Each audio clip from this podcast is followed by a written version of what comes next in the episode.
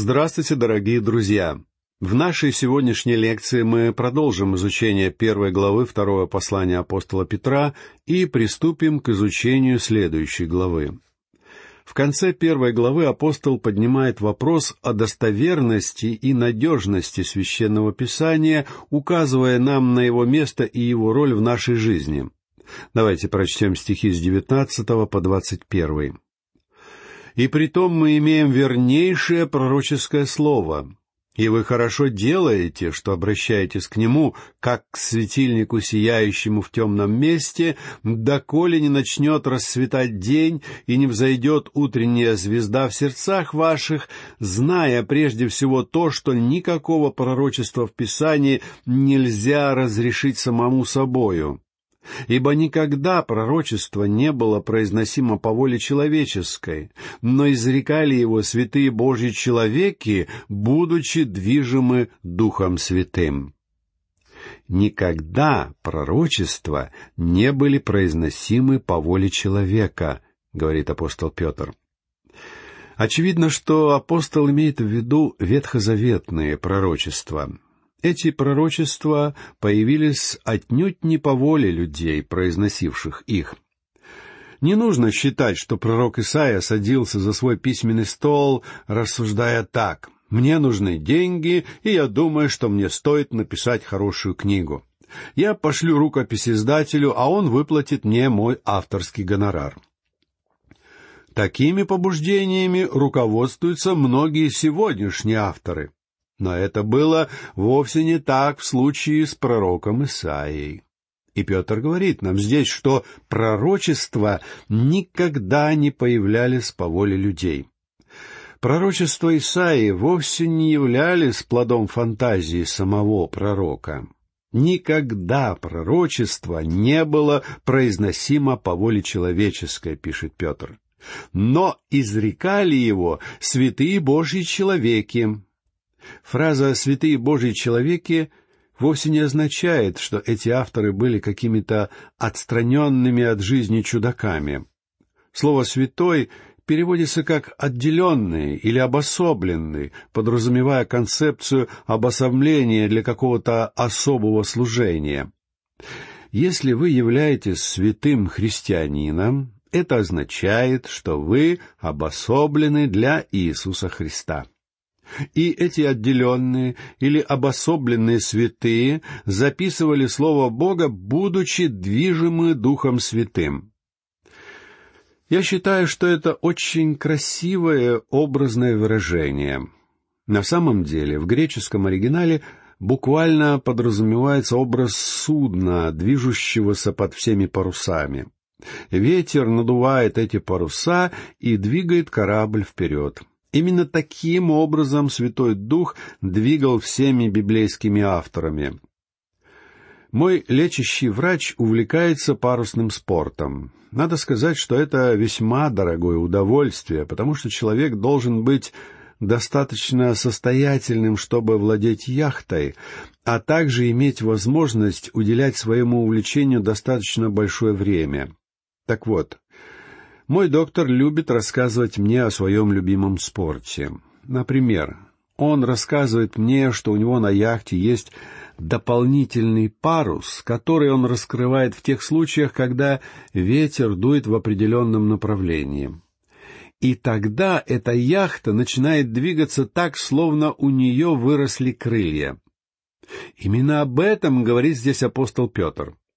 Божьи пророки были обособлены для написания священного писания, будучи движимы Божьим Духом. Но позвольте мне напомнить вам, что данное послание является лебединой песнью апостола Петра.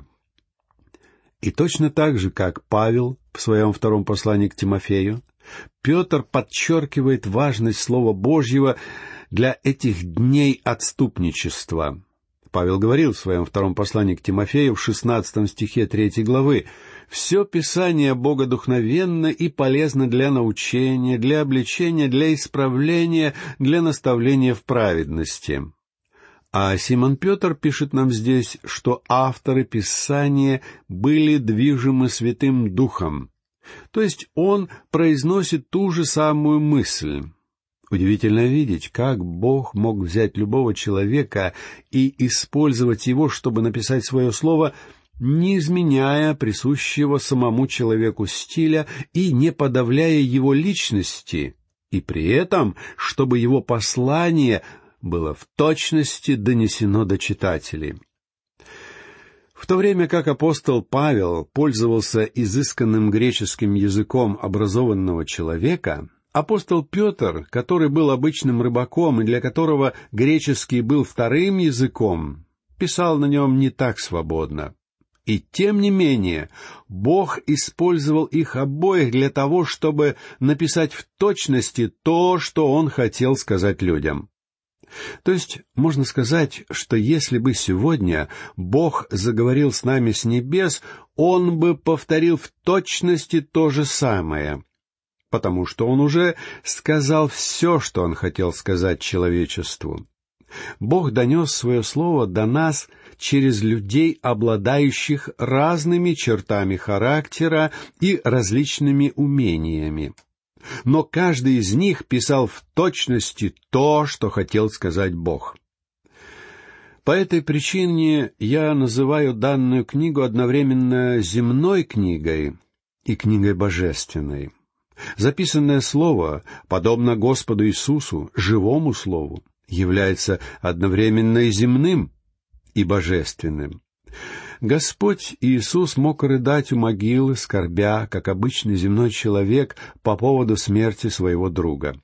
Но он мог также возвращать к жизни умерших. Он мог сидеть у колодца, изнуренный зноем и жаждой, но также он мог давать воду жизни несчастному грешнику.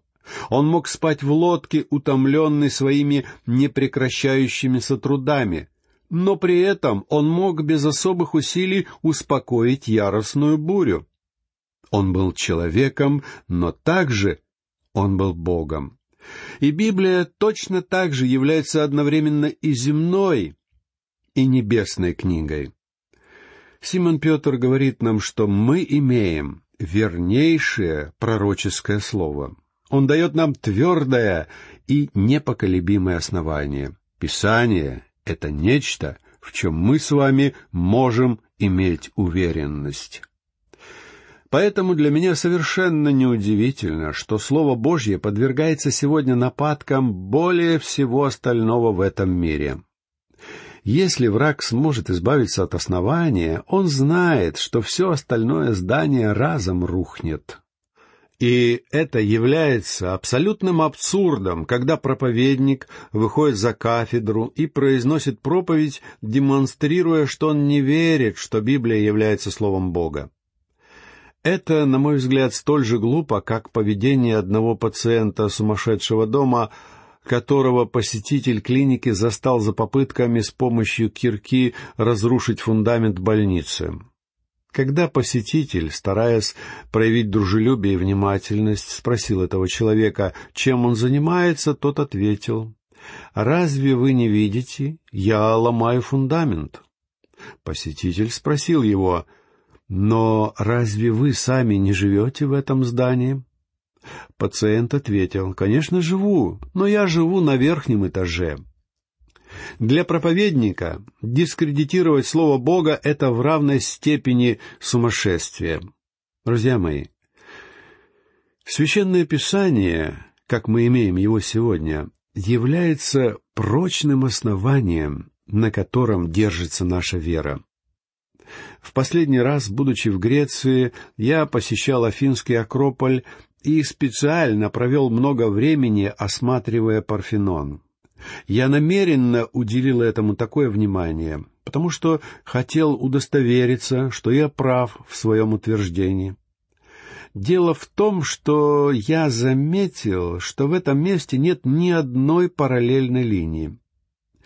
Если вы встанете у одного конца здания и посмотрите вниз, вы увидите, что все эти линии плавно изгибаются по определенному закону.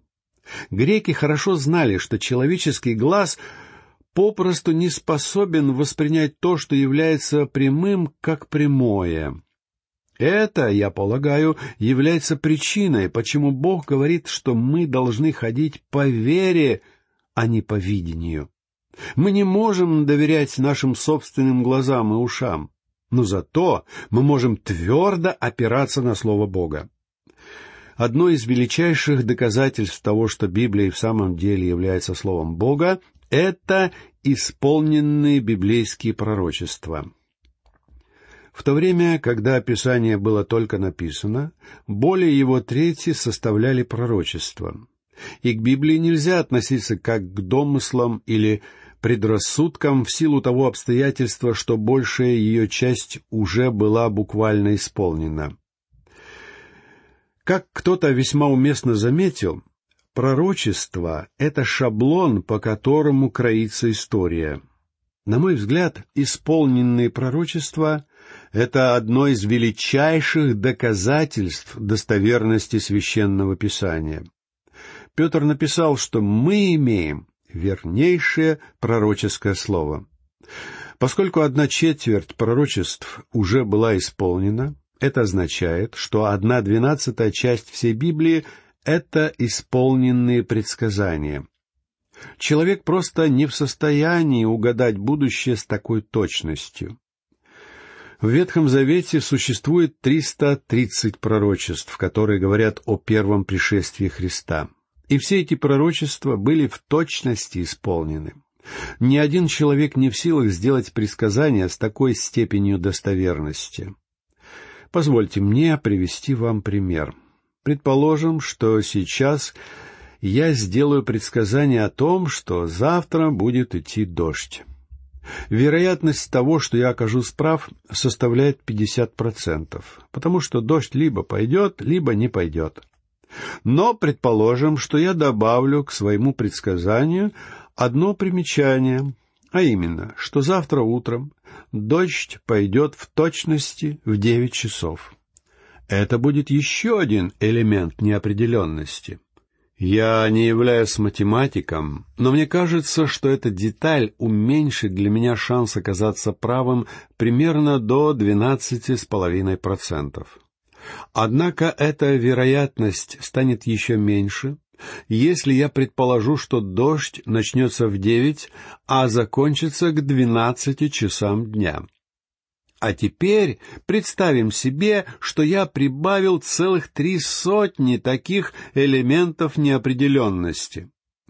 У меня не будет даже ничтожного шанса оказаться точным в своем предсказании.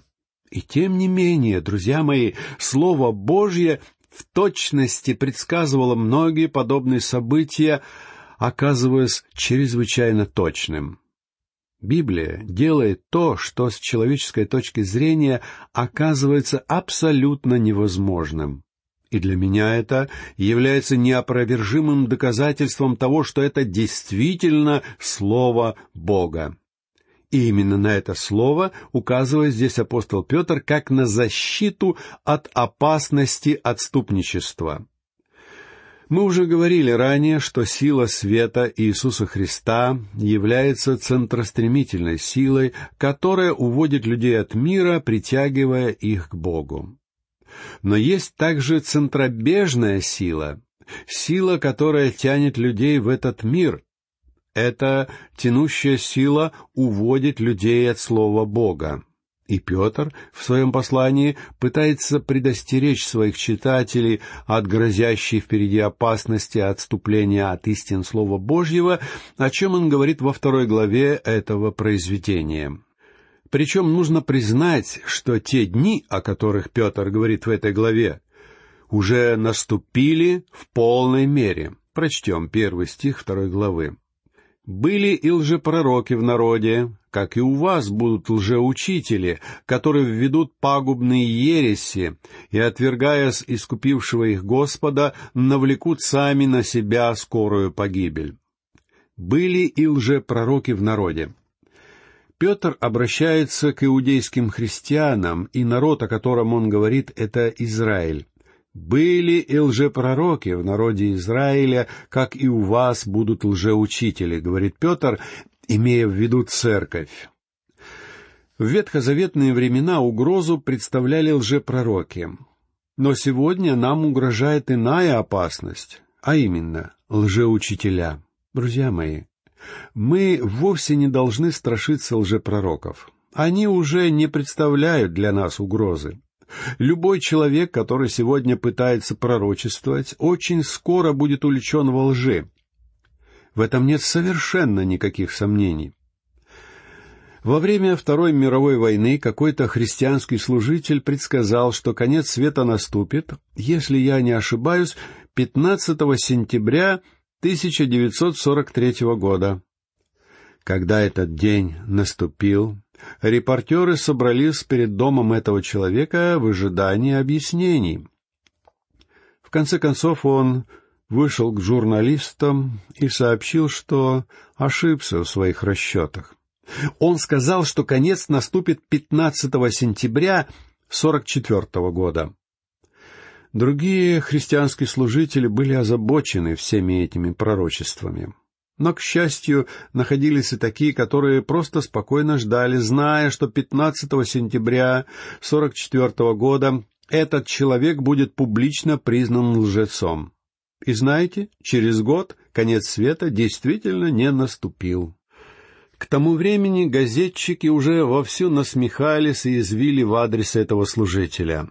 А когда кто-то делает что-то подобное, это, конечно же, наносит урон делу Христа. Так что нам нет нужды обращать хоть какое-то внимание на лжепророков. Однако позвольте мне сказать вам следующее. Нам обязательно нужно беречься лжеучителей. Вы должны проверять всех учителей, включая и того, чьи передачи вы сейчас слушаете. Я настоятельно призываю вас проверять с помощью Божьего Слова все то, что я говорю в своих лекциях. Не верьте сказанному мной только потому, что это говорю я. Один человек как-то сказал мне, что когда он ведет занятия воскресной школы, и кто-то ставит под сомнение то, что он говорит, он ссылается на меня и на мои слова. Но это совершенно ошибочный подход, дорогие мои. Слово Бога — вот на чем вы должны основываться во всем. Я просто поражаюсь, как легко люди оказываются в ловушке откровенной лжи. Стоит посмотреть на все те культы, секты и другие подобные организации, которые, как грибы, растут в нашем обществе сегодня. Это удивительно потому что это показывает, какое большое число людей не посчитали нужным внять предостережением Петра относительно опасности лжеучителей. Вместо этого все эти люди принимают такие организации и даже оказывают им финансовую помощь. Изучая первую главу этого послания, мы с вами увидели, что в ветхозаветные времена были Божьи пророки, и достоверность их пророчеств составляла все сто процентов. И теперь Петр говорит, что были и лжепророки в народе. То есть среди народа Израиля были не только истинные пророки, но также и обманщики. Один пример этого мы можем найти в двадцать второй главе третьей книги царств, когда цари Ахав и Иосафат выступили войной против Сирии. Цари призвали к себе множество лжепророков Ваала, которые убеждали Иосафата и Ахава вступить в войну. Царь Иосафат немедленно увидел, что эти пророки говорят все, что угодно, но только не слова Бога. Поэтому он спросил, нет ли там истинных Божьих пророков. Ахав ответил, что есть один такой пророк, но он предпочитает держать его за решеткой, потому что этот пророк никогда не говорит о царе ничего доброго. Сегодня многие люди не любят проповедников, если только эти проповедники не говорят все время комплименты в их адрес. Ахав был именно таким. Этот Божий пророк, Михей, говорил ему истину, но она оказывалась Ахаву не по душе. Однако Ахав велел привести Михея, который сказал царю, что если он решит вступить в битву, то будет убит. Ахав повернулся к Иосафату и сказал, «Разве я не говорил, что он никогда не говорит обо мне ничего доброго?» Но к своему большому несчастью Ахав не внял словам пророка, потому что он действительно был убит, как и предсказывал Михей. Михей был истинным Божьим пророком. Однако, наряду с ним в то время в Израиле действовали сотни лжепророков. А в новозаветные времена такое же распространение получили лжеучителя. Как мы уже сказали ранее, сегодня лжеучителя являются смертельной опасностью для церкви. И поверьте мне, они крайне опасны. Кто же такие эти лжеучителя? Лжеучитель — это тот, кто знает истину и сознательно искажает ее ради какой-то цели. Это может быть какая-то эгоистическая цель, или же он просто хочет угодить людям. А бывает, что он делает это исключительно ради денег. И сегодня очень много таких учителей. Они проповедуют и говорят именно то, что хотят услышать от них люди, хотя сами они прекрасно знают, в чем состоит истина. Это и есть лжеучителя. Есть еще категория людей, которые преподают ошибочные учения лишь по неведению. Некоторые великие реформаторы прошлого, а также некоторые ранние отцы церкви поддерживали и проповедовали идеи, которые мы сегодня не сможем назвать истинными. Сегодня мы знаем, что они пребывали во власти серьезных заблуждений по целому ряду вопросов. Однако эти люди не были лжеучителями. Они верили, что они учат истине, и это не позволяет отнести их к категории лжеучителей. Лжеучитель отдает себе отчет в том, что он делает, и делает это сознательно. А об их появлении предупреждал еще наш Господь. «Берегитесь лжепророков, которые приходят к вам в овечьей одежде, а внутри суть волки хищные». Апостол Павел тоже предостерегал церковь в Эфесе. «Знаю, что по отшествии моем войдут к вам лютые волки, не щадящие стада». Эти волки в овечьей шкуре могут полностью рассеять стадо и даже уничтожить его. Поэтому наша задача сделать все возможное, чтобы уберечься от них. Этим призывом я закончу нашу лекцию на сегодня и попрощаюсь с вами. Всего вам доброго, до новых встреч.